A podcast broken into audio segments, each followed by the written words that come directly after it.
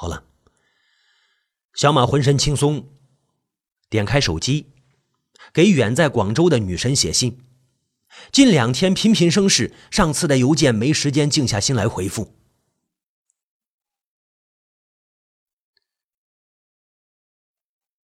资助自己上学的魏安妮，我的女神，她说要出国移民。小马自然是心有感触，非常不舍。可是他又有什么资格要求对方留下来呢？如果在往常，小马只会满怀苦涩的回信说：“祝你一路平安，新生活幸福。”但是现在，现在经历了一连串惊心动魄的事件之后，他开始重新的审视自己和这个世界。以前心底里模模糊糊的念头变得清晰起来。他鼓起了勇气，甚至觉得这是上天给予的一个机会，让他可以从头来过。刚才在火车站，女孩走后，小马也买了一张火车票。明天下午开往广州的，他要去见心目中的姑娘魏安妮。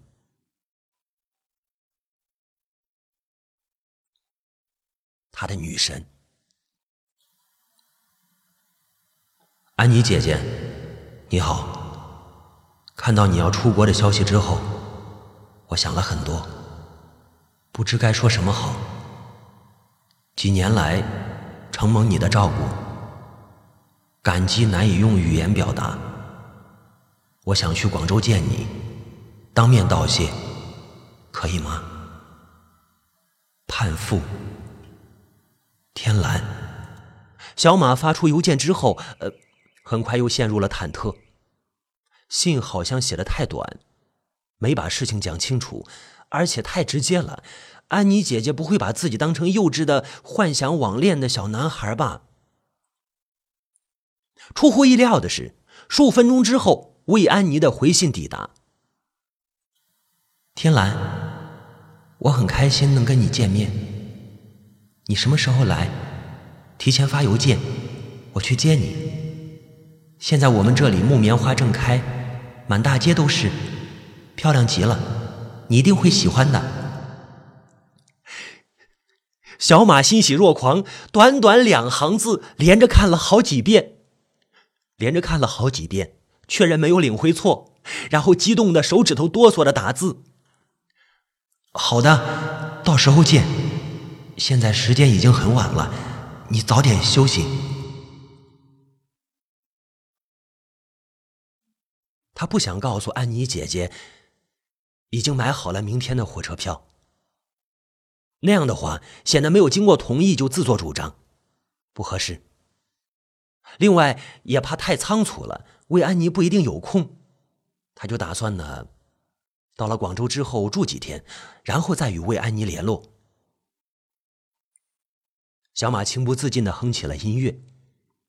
他戴上耳机，开始听安妮·索菲·穆特演奏的小提琴曲《四季》。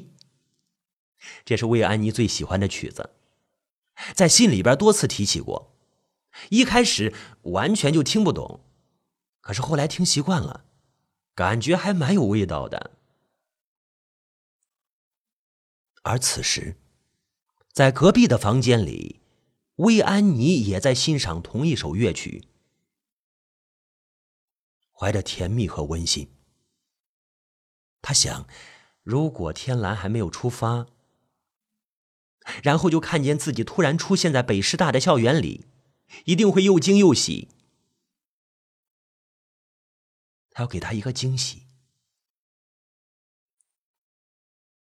芳草鲜美的原野上。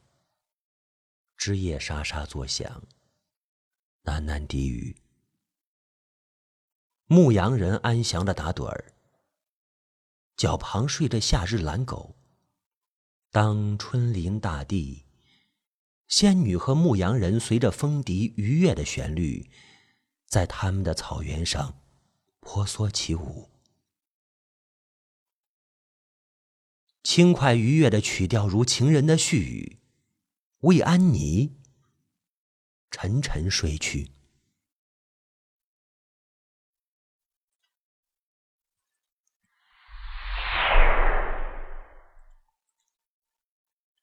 雷宇阳拖着疲惫的脚步，打开门走进了五零二户。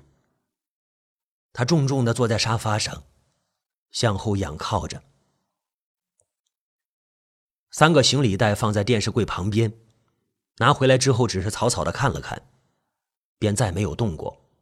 最初得手的兴奋已经荡然无存，取而代之的是失落和惶恐。自从那天在东方购物广场交易之后，徐礼博一直没有找过他，仿佛事情根本没有发生过一样。这显然不合常理，透露出凶险的杀机。而另一头也是一波三折，小马横空插入，几方同伙又窝里反，寻找替罪羊的计划宣告失败。现在魏安妮和小马在哪里呢？希望他们识相，已经逃离东海市。永远别再回来，否则被朱润厚找到，将彻底完蛋。天渐渐亮了，一缕晨光正欲穿透云层，对面阳台上空空荡荡，往常拉小提琴的女孩不见踪影。雷玉阳的心里突然升起一股多年不曾有的强烈的欲望，想要拉上一曲。他从壁柜顶层翻出了小提琴。调好了琴弦，脱掉西装，将琴架在肩膀上。是，雷宇阳会拉琴，而且非常专业。只不过他从来没有对兄弟们提起过，在道上混，必须显出心狠手辣，六亲不认，连亲爹都敢砍，才会有威信。你告诉别人说自己爱好古典音乐。啊，那可真是脑子进水了，分分钟被鄙视给干翻了。当然了，如果能达到朱润厚的地位，那又是另一回事。不管朱总爱干什么，粗俗也好，风雅也罢，没人敢放半个屁。雷宇阳沉浸在音乐里，回想起青春年少时的往事，感慨万千。以至于没有发现屋子里何时多出一个人来。当一曲奏完，身后响起了啪啪的鼓掌声。杨哥还会拉小提琴啊！雷宇阳猛地回头，只见小马站在玄关处，露出了嘲讽的神情。你怎么找到这里的？杨哥，那张物业费收据。我很奇怪，龙宇生的钱包里没有其他票据，只有这一张。物业费收据有什么重要的，要专门带在身边？而且日期是上个月底，说明他交完费之后带到了香港，然后又带回了东海市。是随手放钱包里忘了吗？不像。收据是我的。一号楼加一横改成了七号楼。检查尸体的时候顺手塞了进去。本来我是想把线索引向龙宇生的情妇，可是我没料到，你他妈会藏起来。小马暗自苦笑，他也不明白自己当时出于什么心理。仔细想想，凶手关掉包间的灯光也是破绽，杀人抢东西。开着灯更方便。他都已经用帽子和口罩挡住脸了，还有什么可怕的？嗯。雷宇阳点头承认。李佳瑞说什么也不肯亲手杀人，没办法，只好我来，所以要关上灯，免得被你们看见。这个废物在门口露过头，就从卫生间逃掉了。林雪玲负责切断电闸。本来走廊上有三个服务员，我特意叫进包房一个，方便他们行动。你们三个是什么关系？李佳瑞和林雪玲是男女朋友。他们从小提琴里知道龙宇生、朱润厚的事情之后，想敲诈一笔钱，然后林雪玲拉我入伙。他跟我睡过几次，在这个房间里。我们俩曾经看见过龙宇生与情妇一起出入小区。现在林雪玲和李佳瑞在哪儿？石头山。小马一怔，随即明白两人已经被杀害了，埋在石头山。杨哥，您不愧是做老大的，够黑，专整治身边人。我不杀他们，他们也要杀我。不过起先我没打算把你牵扯进来，是你自己藏了物业费收据，惹祸上身。所以你干脆伪造成我跟龙宇生情妇共同作案的样子，让李佳瑞开着银海 KTV 的面包车去朱润厚交易。是，朱润厚肯定查到了那辆车，只要我一口咬定你也是同伙。你有嘴说不清，你想怎么样，小马？这一千万咱俩分了，各奔东西。小马，做人不要太死板。你又不是警察，管那么多干啥？小马稍有些犹豫，对方的话不是没有道理。朱润厚绝非善男信女，很可能宁杀错不放过，连自己也一遭干掉。我还拍了照片，你从龙宇生的情妇家出来。雷宇阳拿出手机，打开相册，里面有一张小马走出七号楼二单元大门的照片。勒索一千万那天下午，小马曾经潜入了魏安妮的家，被雷宇阳偷拍下来。小马低头看照片，不料雷宇阳猛地抬手击中小马的下巴，小马是眼冒金星，向后趔趄。雷宇阳伸脚一勾，将人绊倒在地。紧接着，雷宇阳操起茶几旁的青铜塑像，砸向小马的脑袋。小马打了个滚，躲开，从衣袋中掏出了一样东西，砰砰两声枪响，雷宇阳摔倒在地。小马爬起身，用枪指住雷宇阳，气喘着说道。这是你打死龙玉生的枪吗？报应不爽吧？在你回家之前，我已经进来搜查过一次，我找到了枪，我还把手机的录音功能打开，绑在茶几的背面。刚才你说的话，都已经被我录了下来。杨哥，您可是特种兵，我哪敢大意？子弹击中了雷宇阳的左胸。他剧烈咳嗽着，嘴角渗出了血沫子，竟然露出了笑意。其其其，其实我不是特种兵，我我我我在部队文文工团。不不那么说，你你们怎么会怕怕怕我？我我我我我想用阿阿瓦隆。来来一来一首，一首。雷宇阳眼中的神采渐渐消散，声音越来越低。终于悄然。小马看着尸体，默默站立片刻，然后他从茶几下取出手机，给徐礼博发送了一条短信。所有事都是雷玉阳干的，他已经死了，在碧海金沙小区一号楼五零二户，钱也在。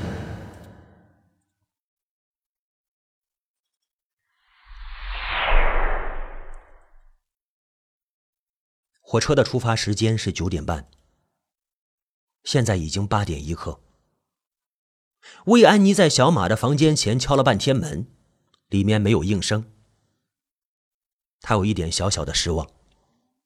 不管怎么说呢，他想要告别之后再走，并道谢。马路上人来车往，正是上班的高峰。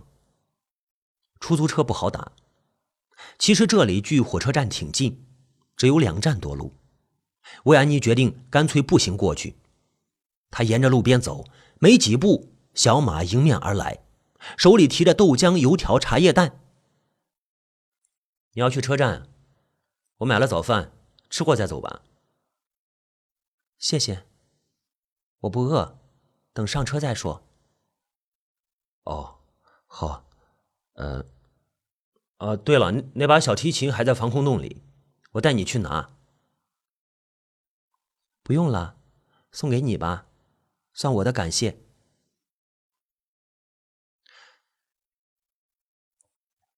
两人一阵沉默，气氛略有些尴尬。小马憋了半天，蹦出来一句：“祝你一路平安，跟你男朋友早日成婚，家庭幸福。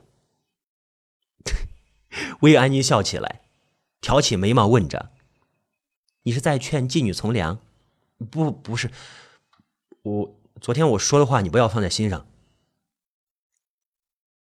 那我也劝你改邪归正。”魏安妮收起笑容，注视着男孩的眼睛，认真的说道：“你不够坏，在黑社会混不出前途，以后做个好人吧。”我，小马局促的避开视线，无言以对。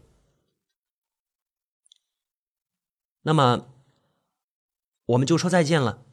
魏安妮伸出手，小马赶紧把豆浆油条倒腾到另一只手里。与对方握手，呃，再见。魏安妮向前走去，身影在人群中穿行，忽隐忽现。啊，小马忽的想起，至今还不知道那个女孩叫什么名字呢。呃，刚想大声的招呼询问，旋即又放弃。算了，大家都是在江湖上混口饭吃，相逢何必曾相识。现在呢，他要带回那把琴，带着那把琴去见魏安妮。那个女孩说过，小提琴是上好的精品，价值三万五千美金呢。魏安妮收到一定会很开心的。小马呢，想告诉安妮姐姐，他喜欢维瓦尔第的《四季》，想听他亲自拉一首。小马开着面包车。又一次来到石头山脚下的地下防空洞，穿过长长的空旷的甬道，他举着应急灯，走进当初放小提琴的屋子。然而屋中空空如也，什么都没有。这是记错了吗？小马正要转身去另一间小屋里寻找，突然后腰剧痛啊！一把刀插进了小马的身体里，又抽了出来，鲜血喷涌，小马扑倒在地。应急灯跌落，摔得粉碎。他听见一个人从身边走开，脚步声远去。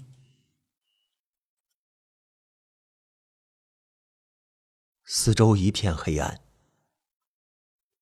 小马抽搐着，剧痛入骨。他的意识开始混乱，眼前仿佛出现了大片火红的木棉花。一个女孩子身穿白色连衣裙，站在树下，侧着头压住小提琴，手挥琴弓，曲声悠扬。他看不清女孩的脸，但是小马知道，那是魏安妮，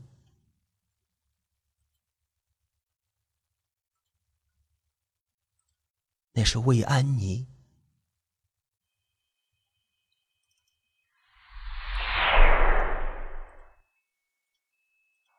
旅客们，开往北京的某次列车已经开始检票，请带好行李物品前往三号检票口。候车大厅里响起了广播声，人流熙熙攘攘的移动。魏安妮从椅子上站起身来，回过头，在离开之前最后望了一眼这座城市。广场上樱花盛开，林立的高楼在阳光下金灿灿发光。